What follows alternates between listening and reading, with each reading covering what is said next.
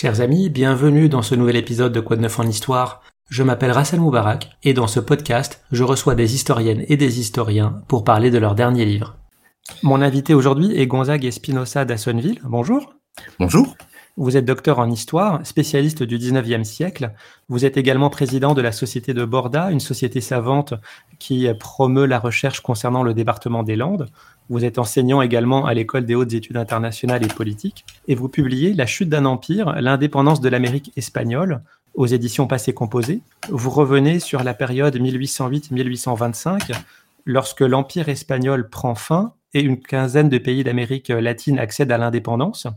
Vous montrez euh, notamment comment ces indépendances sont intimement liées à la situation politique sur le vieux continent. Aujourd'hui, on a plutôt l'habitude d'analyser ces pays euh, les uns indépendamment des autres. Hein. Chaque pays a son roman national et euh, vous faites une approche originale en montrant une histoire globale de l'Empire. Est-ce que cette histoire globale résonne aujourd'hui en Amérique du Sud?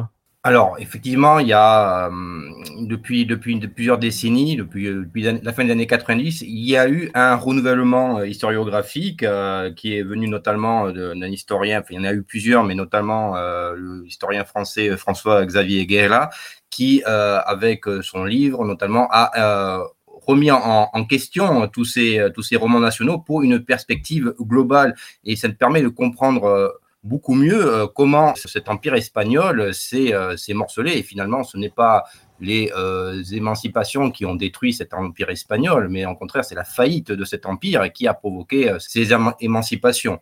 Et en Amérique du Sud, ces histoires, ces, ces Historia Patria, ces, romans nationaux ont encore droit de citer, même si le renouvellement de la recherche sud-américaine, mais aussi anglo-saxonne, espagnole et aussi française, il ne faut pas oublier, euh, ont participé à ce, renouvellement, mais euh, ont encore un peu du mal, même en France, puisqu'on est encore resté plus ou moins à une ancienne historiographie, le grand public, que j'entends, pour essayer de changer cela. Et c'était l'objectif de ce livre, de, proposer une synthèse qui renouvelait ce euh, moment important de, des indépendances. Pour commencer, je vous propose de reparler de la situation en Europe, euh, parce qu'elle est intimement liée, on l'a dit, euh, à ce qui se passera en Amérique du Sud. Euh, je vais forcément faire quelques simplifications, mais pour pouvoir suivre un peu le cours de l'histoire, c'est nécessaire. disons que le point de départ peut être la fameuse abdication de Bayonne, le 30 avril 1808.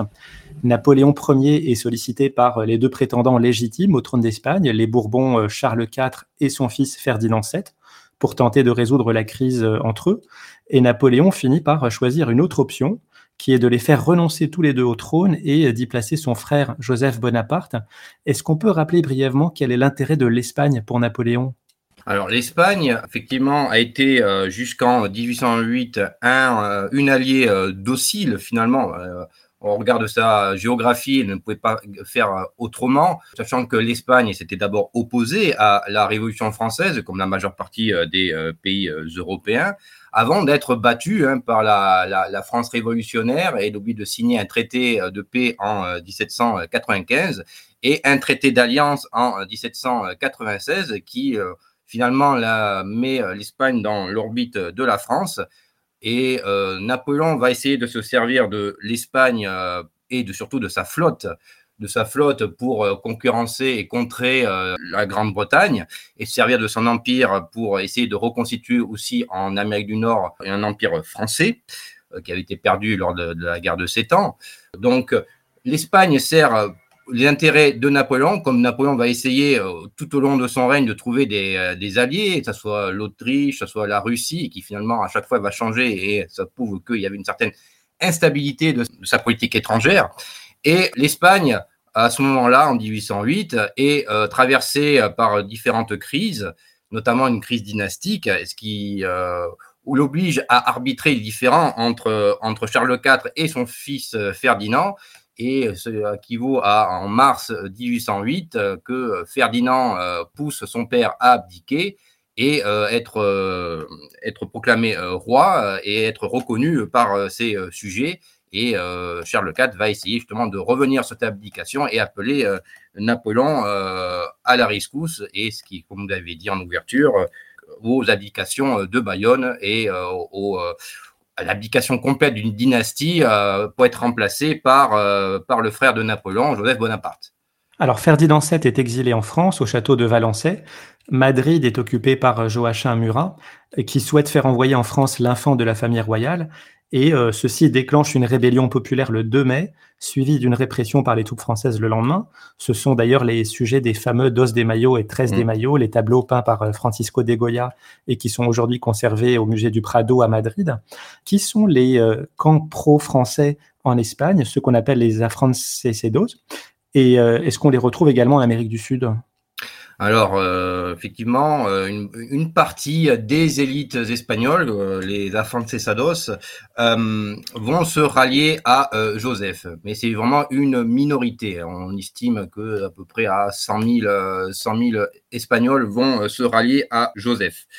On en trouve quelques-uns en Amérique du Sud, mais vraiment, ils sont très marginaux et euh, de fait, quand euh, Joseph monte euh, sur le trône, la, première chose que fait Napoléon et Joseph, c'est d'envoyer des émissaires en, Amérique du Sud pour déjà avertir les territoires sud-américains du changement de dynastie et de les rallier à la cause de Joseph. Il se trouve que de manière unanime, tous ces émissaires vont être, vont être rejetés par ces territoires américains y avoir une, un, vaste mouvement de, loyalisme envers les Bourbons et surtout envers euh, Ferdinand VII, euh, prisonnier de Napoléon. Et euh, il se trouve que tous ceux qui étaient suspectés d'être afrancesado, être partisans des Français ou de Joseph, vont être rapidement éliminés et tous ces territoires américains vont se réunir autour d'un d'un gouvernement de résistance, une, une junte centrale qui va se former après la défaite française en Andalousie à Bailén, va se former à, à à côté de Madrid, puis à Madrid, euh, qui va essayer de fédérer euh, tous les euh, mouvements de résistance dans la péninsule ibérique. Oui, donc la guerre d'indépendance espagnole est lancée. Elle oppose d'un côté l'Espagne, le Portugal qui est également occupé par les troupes napoléoniennes et le Royaume-Uni d'une part, et euh, le Premier Empire de l'autre côté. Donc elle se traduit par euh, plusieurs campagnes françaises, des stratégies de guérilla côté espagnol, des contre-attaques menées sous la houlette du duc de Wellington côté anglais. Et au final, elle aboutit à la défaite française en 1813-1814, la signature du traité de Valençay qui permet à Ferdinand VII de revenir dans son pays. Mais sur le plan politique, quel changement apporte l'occupation française? Est-ce qu'elle exporte aussi les euh, idéaux de la, de la Révolution en Espagne? Alors, comme je l'ai dit, euh, le problème euh, politique qui se pose en 1808, euh, sachant que Joseph Bonaparte n'est pas reconnu par, par l'ensemble, une grande partie des Espagnols, c'est pour cette junte centrale, c'est surtout de coordonner le mouvement de résistance et surtout qui va diriger la monarchie alors que le roi est prisonnier. C'est une situation assez inédite, une situation euh, d'acéphalie où le roi qui est à la tête du corps politique euh, est symboliquement, ben, ce corps politique est symboliquement décapité. Et comment diriger la monarchie en absence d'un roi? Et c'est ce que va euh, essayer de faire cette gêne centrale, puis après cette, qui va se transformer en régence, qui va se réfugier à Cadix après euh, après euh, les défaites euh, en 1809 de, des armées espagnoles, qui va aboutir quasiment à la conquête de, la péninsule ibérique. Donc ce gouvernement de résistance, cette régence de Cadix va se réfugier donc sur l'île de Léon, hein, dans la ville de Cadix, et le là va se va avoir une révolution politique où euh, le roi absolu va devenir un roi constitutionnel malgré lui, hein, puisqu'il est toujours prisonnier en France. Tout euh, la résistance, tous les actes vont se faire euh, en son nom, sachant que il faut rappeler que Ferdinand VII est assez peu connu hein, au moment où il monte sur son trône. Il est resté, il est resté à peine quelques semaines avant d'être détrôné par Napoléon. Et euh, tout le monde pense que c'est un roi généreux, libéral, et qu'il acceptera euh, tout cela. Personne finalement le connaît, et ce que a dit euh, l'historien espagnol, son biographe Emilio Laparra, qui avait appelé justement ce roi imaginaire où tout pouvait être fait en son nom. Et à Cadix, il va y avoir une révolution politique où on va proclamer la souveraineté nationale des Cortés, c'est-à-dire une sorte d'assemblée nationale, et qui va sans le dire, va reprendre euh, certains idéaux de la Révolution française, surtout celle de la Constitution de 1791, euh, qui proclamait plusieurs libertés, notamment une liberté de la presse, mais surtout une libéralisation du suffrage. On va avoir plus d'électeurs notamment, mais surtout que ce soit un régime parlementaire ou semi-parlementaire, peut-on peut dire, et on va avoir une constitution qui va être proclamée en 1812, la constitution libérale de Cadix, qui va servir plus tard à d'autres révolutions en Europe d'exemple même si ce n'est pas la première constitution écrite du monde hispanique, hein, c'est celle du statut de Bayonne qui, mettait qui a été mis en place par Napoléon, mais elle n'a eu quasiment aucun effet dans l'Empire espagnol. Et cette constitution libérale va servir de matrice politique pour le siècle à venir en Espagne, et sujet d'ailleurs de, dispute.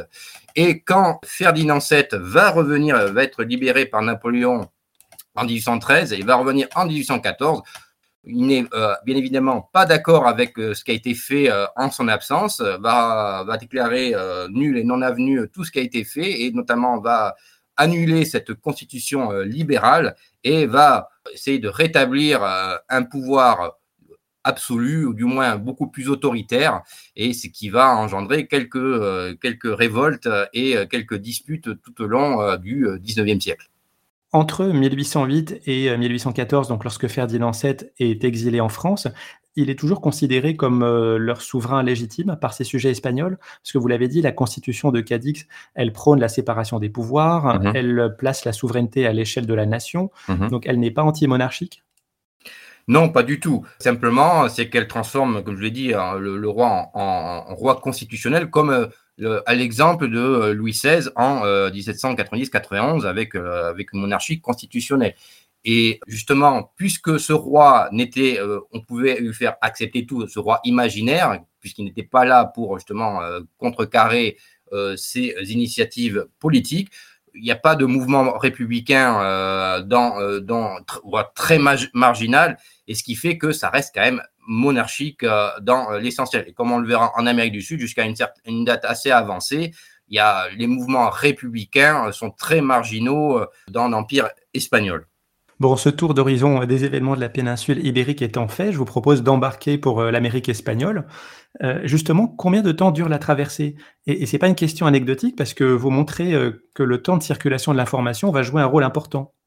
Oui, tout à fait. Dans, dans, cette histoire, euh, un, peu de, un peu de géographie ne, fait pas, ne fait pas de mmh. mal, sachant que euh, entre, entre, pour aller de Cadix, donc le, port, le grand port espagnol ouvert sur l'Amérique, pour aller notamment à Veracruz, euh, au Mexique, sur la côte mexicaine, il faut à peu près trois mois. Pour aller arriver au Pérou, au port de, de Calao, c'est le port de Lima, il faut à peu près cinq mois.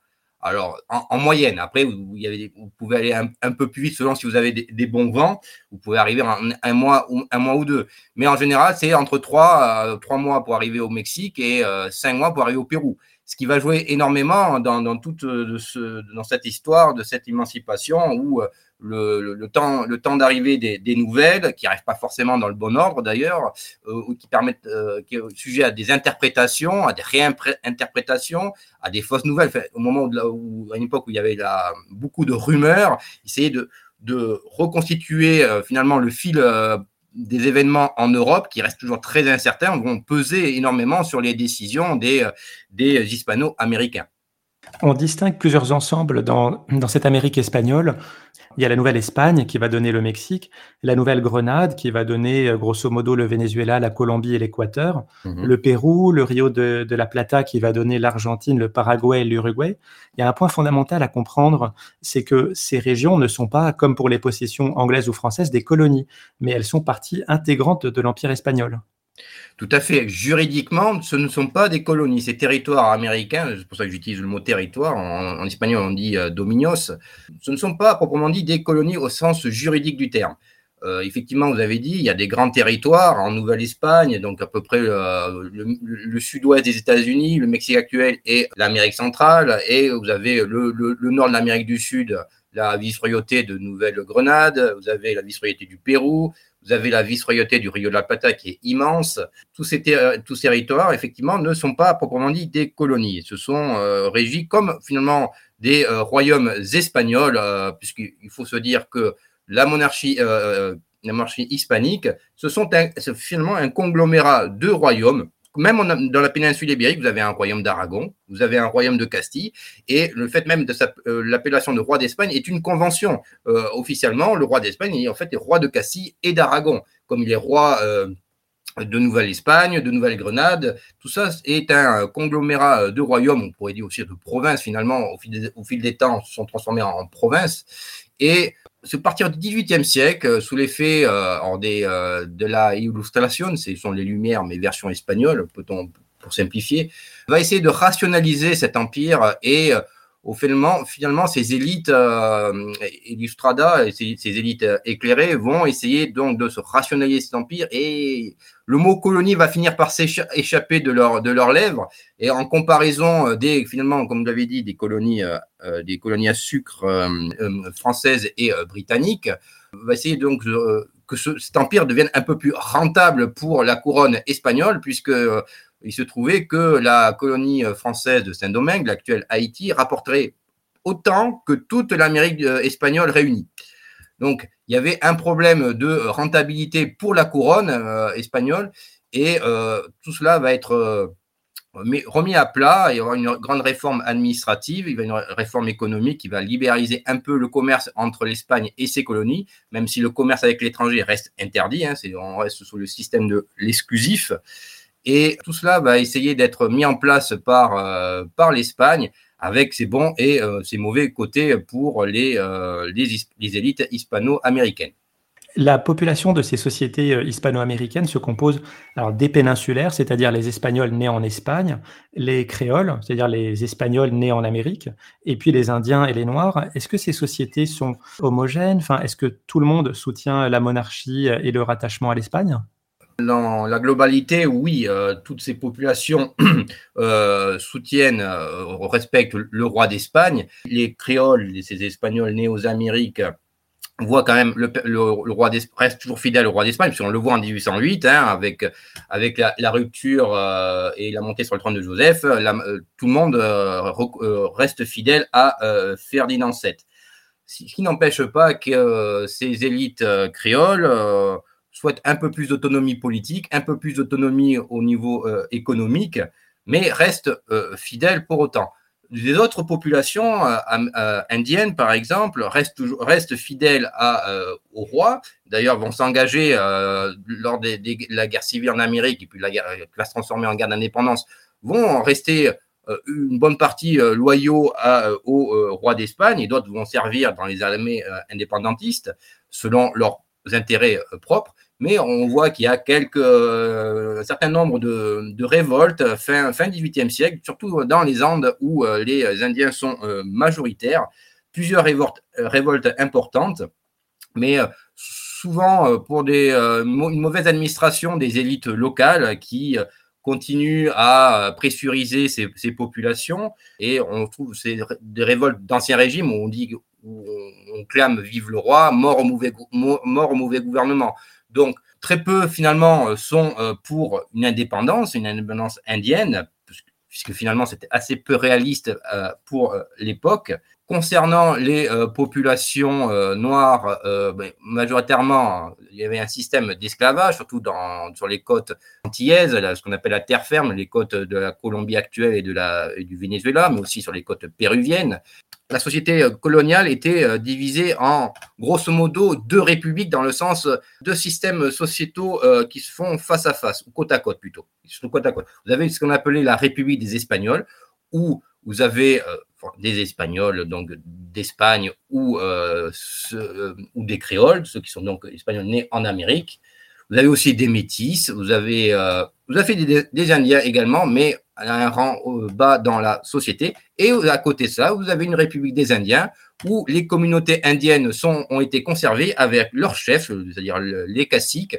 La noblesse indienne a été euh, conservée et euh, ont leurs propres, euh, leurs propres règles, leurs propres tribunaux, leurs propres municipalités, mais qui restent sous la dépendance d'un intendant, d'un corrégidor qui gère cela.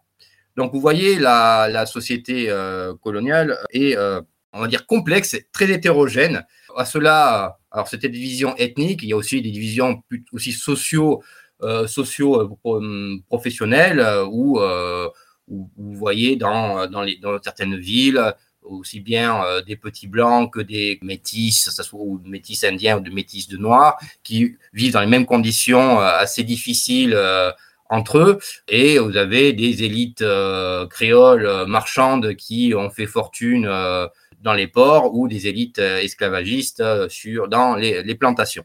Donc vous voyez que c'est assez hétérogène. Durant son exil euh, à Cadix, donc le, gouvernement espagnol euh, organise euh, une assemblée constituante, on l'a dit, les Cortes de Cadix. Quelle est la place qui est accordée aux Amériques dans cette Cortes Comment est déterminée cette représentation et est-ce qu'elle satisfait les Amériques?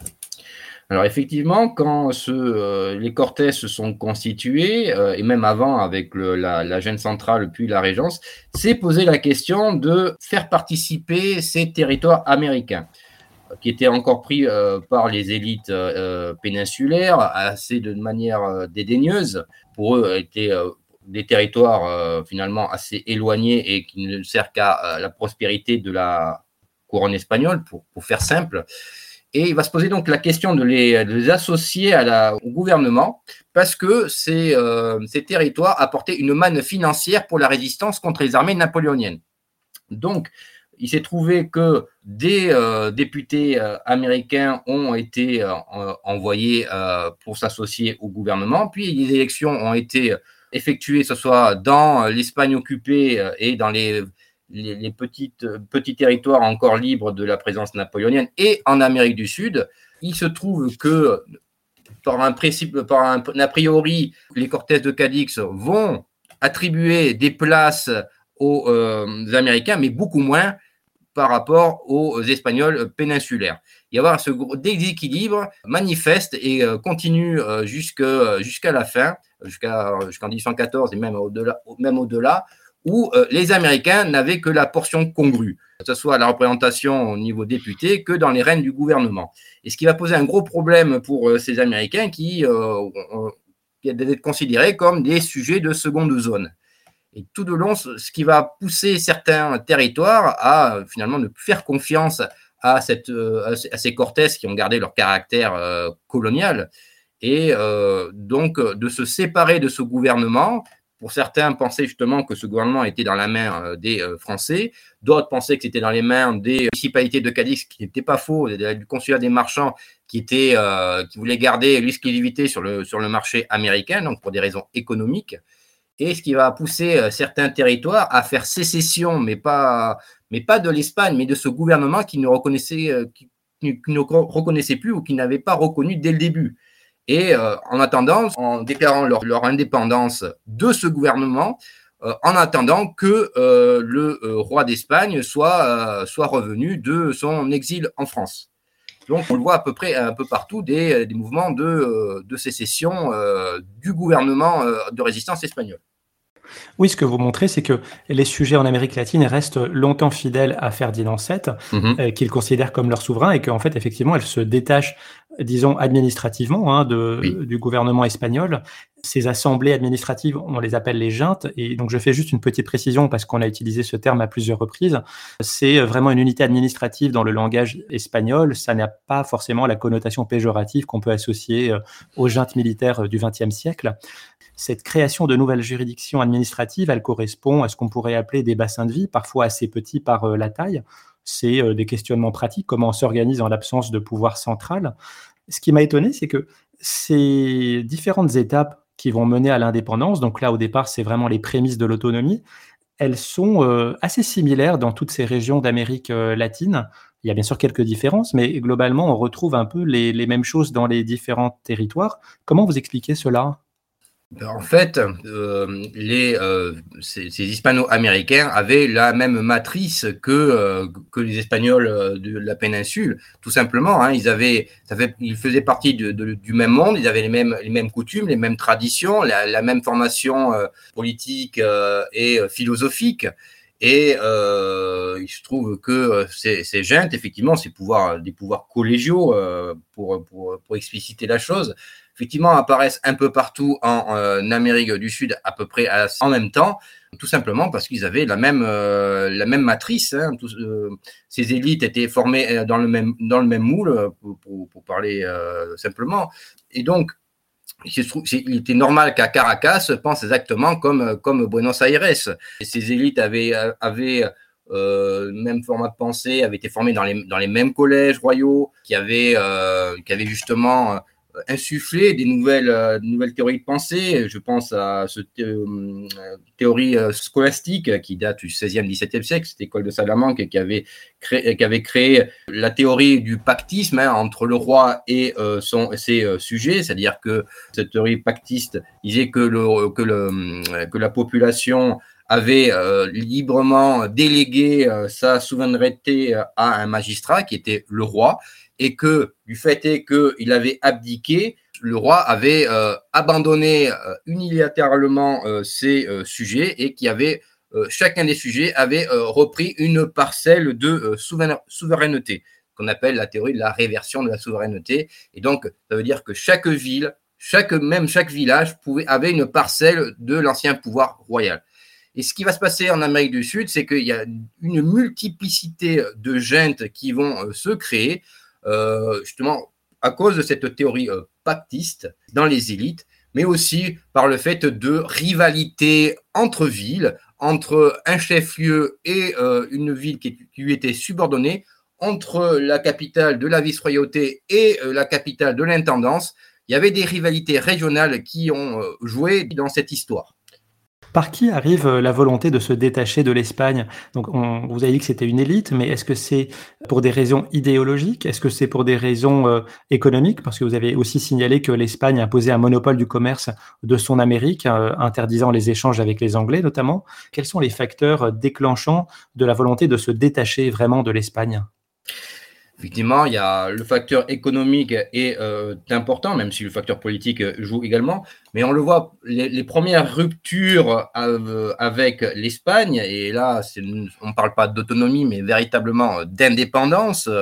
On le voit en terre ferme, au Venezuela et euh, sur la côte vénézuélienne, et notamment donc à Caracas, où euh, ces, ces côtes antillaises et très proche des, foyers révolutionnaires français, notamment Haïti, qui euh, a, épouvanté les, euh, élites locales euh, hispano-américaines, mais aussi le fait est que la diffusion aussi des idéaux de la Révolution française, ainsi que la peur d'une subversion noire, puisque c'était des territoires majoritairement noirs ou mulâtres, et donc, ces euh, élites vont euh, couper les liens, les élites de Caracas vont couper les liens et vont créer, euh, instaurer une république, mais dans le sens anti-monarchique, parce qu'il y avait d'autres républiques qui apparaissent, mais c'était plutôt une république urbaine, des républiques oligarchiques, mais pas dans un sens anti-monarchique. À Buenos Aires également, on voit une révolution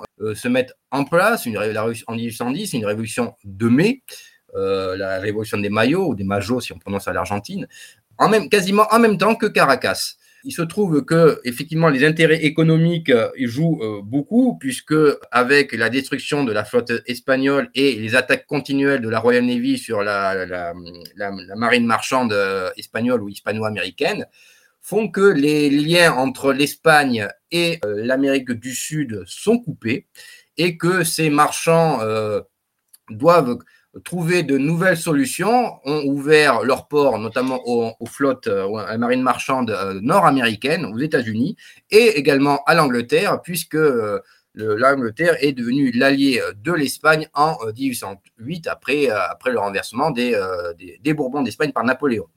donc, ces facteurs économiques et politiques vont jouer beaucoup à Caracas et à Buenos Aires dans cette rupture avec, avec l'Espagne, avec moins avec la région euh, et avec Ferdinand VII. Ces mouvements politiques s'accompagnent bien évidemment de campagnes militaires et vous les racontez dans le détail dans le livre avec beaucoup de cartes qui montrent les opérations militaires, les mouvements de troupes sur le vaste continent. on est familier en France avec les figures des grands libérateurs, donc les libertadores. Je pense à Simon Bolivar qui est impliqué donc au Venezuela, Colombie, Bolivie et Pérou aussi à José de San Martin, le général de l'armée des Andes au Chili. Je suis surpris par euh, le faible nombre d'hommes en armes sur ce continent euh, américain, quelques milliers à quelques petites dizaines de milliers tout au plus. Donc si on se place du côté espagnol, on comprend qu'en l'absence de renforts qui n'arriveront que sporadiquement et avec parcimonie, tenir et reprendre un territoire aussi étendu est quasiment impossible. Mais côté libérateur, est-ce que ça veut dire que le soulèvement n'a pas concerné les masses? Alors effectivement, quand on a l'habitude des théâtres d'opération européens, et surtout à l'époque napoléonienne, on voit des, des, grandes armées qui pouvaient, pouvaient atteindre euh, presque un demi-million d'hommes vers la fin de l'Empire napoléonien. Et effectivement, en, Amérique du Sud, euh, ça n'a rien à voir, les échelles, euh, les échelles sont complètement différentes, puisque les armées au maximum arrivent à atteindre 5 à 8 000 hommes assez difficilement d'ailleurs. Donc, euh, il se trouve aussi que euh, l'Amérique du Sud, contrairement à, maintenant, n'avait pas une tradition militaire. Ça datait de, l'Ancien Régime, puisque euh, l'immensité, déjà, l'immensité de l'Amérique du Sud a empêché à cela. L'Espagne, ça, aurait coûté beaucoup trop cher à l'Espagne de couvrir tout le territoire, les territoires qu'elle occupait. Et elle avait rationalisé sa, présence en mettant des garnisons euh, de soldats professionnels dans les euh, points clés qu'elle avait euh, marqués, c'est-à-dire en général les grands ports de la côte ou, dans les Antilles. Et à côté de cela, elle avait donc ces soldats professionnels qui valaient à peu près entre 20 et 30 000 hommes pour toute l'Amérique espagnole. Si vous voyez l'immensité de, ce territoire, c'est très peu.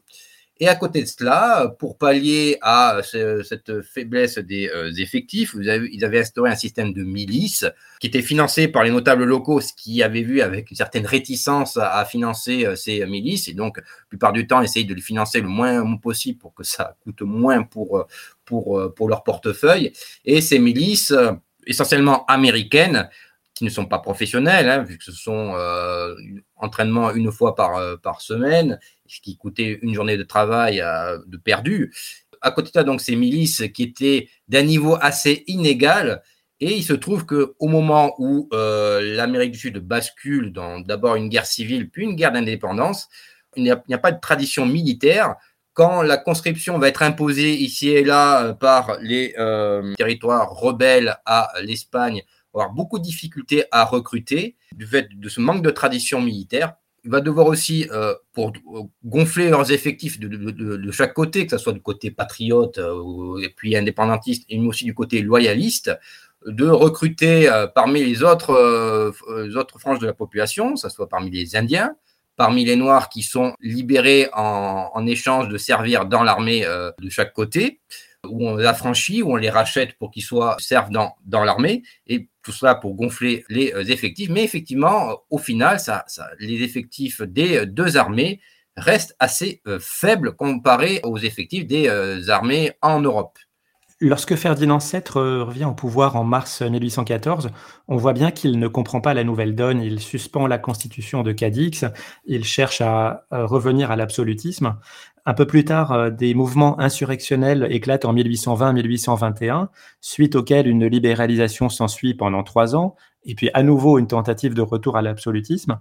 Vous écrivez que tous ces événements, ces soubresauts, ont à chaque fois renforcé la volonté d'indépendance en Amérique du Sud, euh, puisque ces territoires ont toujours été vus comme secondaires par euh, la monarchie. Est-ce que ça veut dire que le processus d'indépendance était inéluctable? La politique du roi a beaucoup fait pour la prospérité euh, et le succès des indépendances. Ses maladresses et son intransigeance à ne pas reconnaître la nouvelle situation politique a beaucoup fait euh, dans l'échec de euh, cette réconciliation finalement entre, entre l'Amérique du Sud et l'Espagne. Alors qu'en 1814, quand le roi revient, mis à part ce qui est aujourd'hui le territoire de l'Argentine, tous les territoires ont été euh, récupérés par les loyalistes. À part quelques poches de résistance, tous les territoires ont été euh, récupérés essentiellement par une armée d'Américains loyaux au roi. Il faut se dire que euh, la, part des, Espagnols européens est très faible dans, ces guerres. Et donc, cette armée loyaliste, composée essentiellement d'Américains, mais de, de, toutes les couleurs, hein, alors que les armées républicaines ou indépendantistes, pendant longtemps, ont été surtout concentré à la frange créole de, l'armée, avant que des personnages comme Bolivar, mais aussi San Martin, euh, vont comprendre qu'il fallait couper tous les soutiens euh, des, euh, du roi, c'est-à-dire les Indiens, les Noirs, les Métis, et faire d'eux, justement, de, les, de, les, de, les, faire concerner à la cause indépendantiste et les détacher du roi. La politique du roi va engendrer des, des réticences, puisqu'il va abolir, comme vous l'avez dit, cette constitution libérale, va envoyer des troupes pour écraser ce qui restait de foyers de résistance en, euh, au Venezuela et en Colombie. C'est l'expédition du général Morillo qui va réussir à court terme et à long terme. Euh, euh, la majorité de ces soldats vont décéder non pas sur le champ de bataille, mais de, de maladies et de désertion. Et il va se trouver que cette expédition qui va écraser ces mouvements de résistance vont détacher les Américains, la majorité des Américains, de la cause du roi, puisque finalement le roi les voit comme des, rebelles, alors qu'ils ne combattaient que pour un peu plus d'autonomie, un peu plus de euh, libéralité euh, économique. Je trouve que le roi n'a pas compris euh, l'évolution des mentalités et l'évolution politique durant sa captivité. Ce qui va, au fur et à mesure, nuire à la cause royale en, Amérique du Sud et augmenter la cause indépendantiste, puisqu'il n'avait plus rien attendre de ce roi avec le retour du régime libéral forcé, puisque le roi est forcé de, réactiver la constitution de, Cadix en 1820 jusqu'en 1823. Mais ce retour de la constitution euh, libérale et des hommes euh, qui l'ont euh, faite vont encore plus nuire à à la cause royale en, Amérique du Sud, puisque ces, ces, nouveaux dirigeants vont essayer de faire la paix avec ces mouvements indépendantistes, ce qui va justement les légitimer, vont être considérés comme des belligérants à égalité avec les Espagnols, et non plus des rebelles à, à, leur euh, roi et suzerain. Donc, finalement, la cause royale va finir par s'étioler au fil du temps, et avec le temps, les armées indépendantistes, euh, les armées libératrices de Simon Bolivar et de José de San Martin vont euh, mettre fin finalement à euh, cette présence espagnole en Amérique du Sud. Simon Bolivar, justement, a tenté de reconstituer un ensemble géographique plus vaste. On l'a dit, c'était le Venezuela, la Colombie, la Bolivie et le Pérou. Il y a eu la même chose pour l'éphémère Fédération d'Amérique centrale, mais euh, ces constructions se sont très vite émiettées. Pourquoi Comment vous l'expliquez?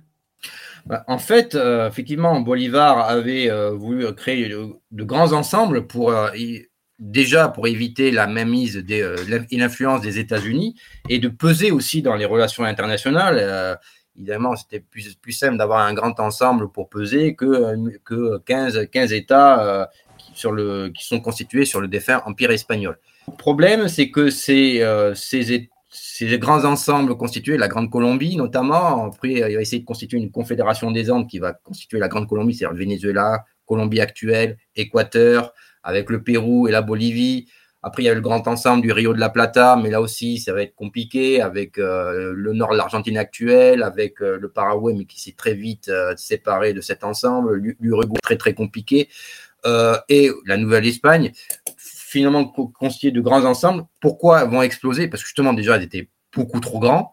Le fait est aussi que les frontières actuelles des pays euh, sud-américains respectent assez bien la géographie euh, du euh, continent sud-américain, mais aussi les limites de les anciennes limites coloniales, que ce soit les vice-royautés, les, les provinces, les audiences qu'on appelait les audiencias pour, pour aller vite, ou des intendances, et donc finalement respectent assez bien aussi les populations. Donc, ces ensembles que euh, notamment Bolivar a essayé de constituer éclatent assez logiquement euh, au final. Nous sommes là dans le processus de commémoration de ces indépendances, enfin, du bicentenaire de ces indépendances. Le dernier pays, c'était la Bolivie, qui, qui s'appelait à l'époque le Haut-Pérou, qui accède à l'indépendance en 1825. Vous montrez dans le livre que les dates d'indépendance reconnues officiellement ne correspondent pas nécessairement à des événements solennels importants. Parfois, c'est simplement la date d'une assemblée. Mhm. Euh, et donc, à quel moment se fait la construction a posteriori de l'histoire nationale de ces pays? Alors effectivement, la plupart de ces, pays deviennent indépendants dans les années 1820 euh, et pendant au moins une cinquantaine d'années, ces différents pays vont essayer de se constituer déjà un État, puis une nation. Euh, en général, il y a, on le voit, on a vu en Europe euh, avec les exemples italiens et allemands, il y a déjà une nation, on va dire déjà existante, mais qui est en quête d'un État.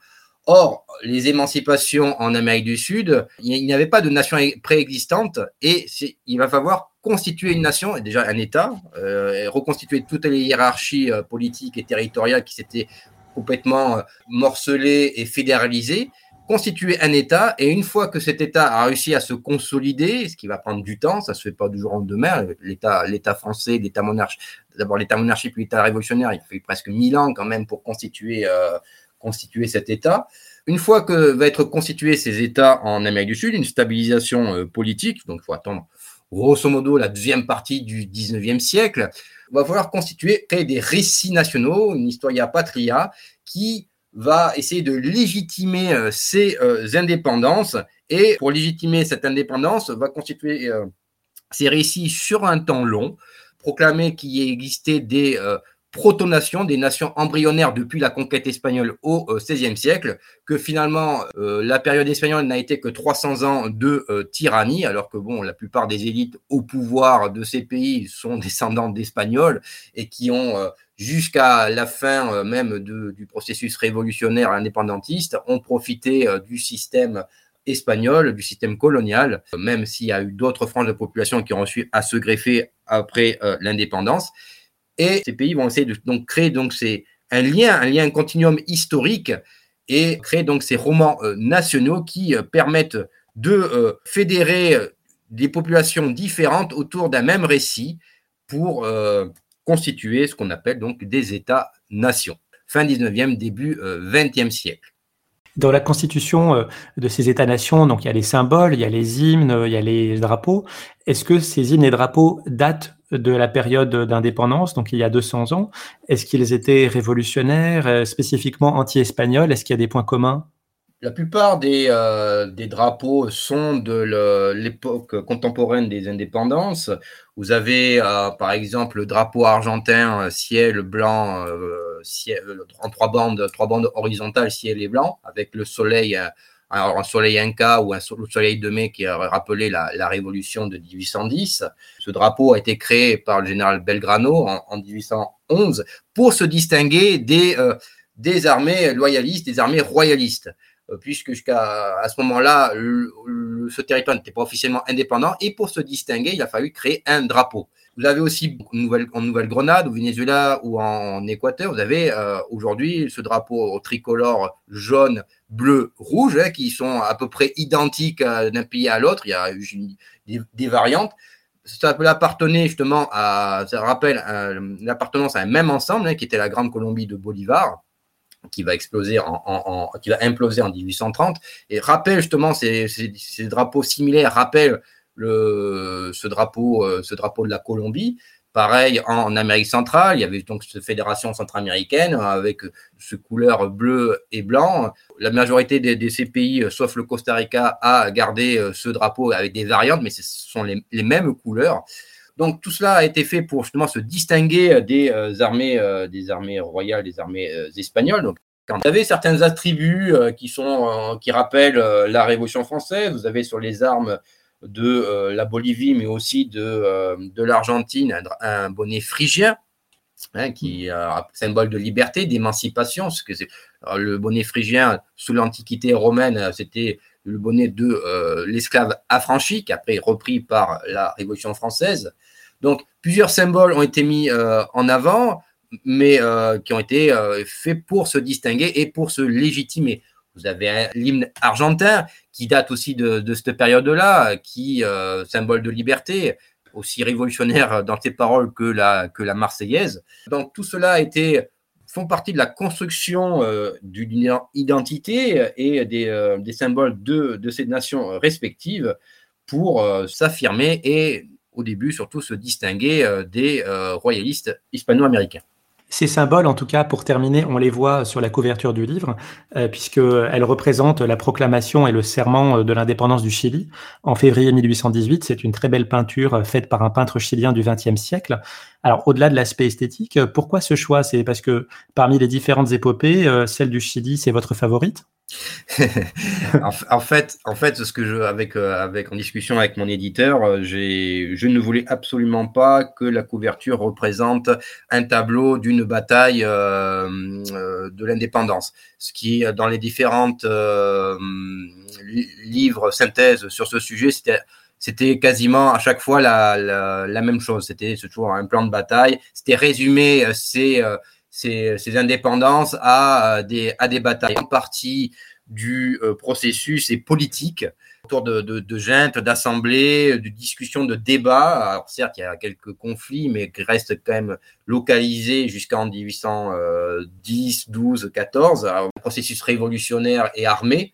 Et donc, j'ai euh, euh, voulu, avec, avec, avec l'éditeur, quelque chose de, on va dire, différent déjà, quelque chose qu'on n'avait pas l'habitude de voir, et tout en symbolisant une rupture avec avec le passé, le fait que sur cette couverture, on voit le lissement des couleurs du Chili, avec euh, ces euh, élites euh, devant, devant le, palais de la Moneda de Santiago du Chili, et le fait aussi qu'on voyait José de San Martin, l'un des Libertadores, le fait est qu'à côté, on voyait aussi la population, l'armée, enfin, voilà, une sorte de consensus autour de cette indépendance Là, en l'occurrence, c'était l'indépendance chilienne, mais ça aurait pu être un autre, un autre tableau.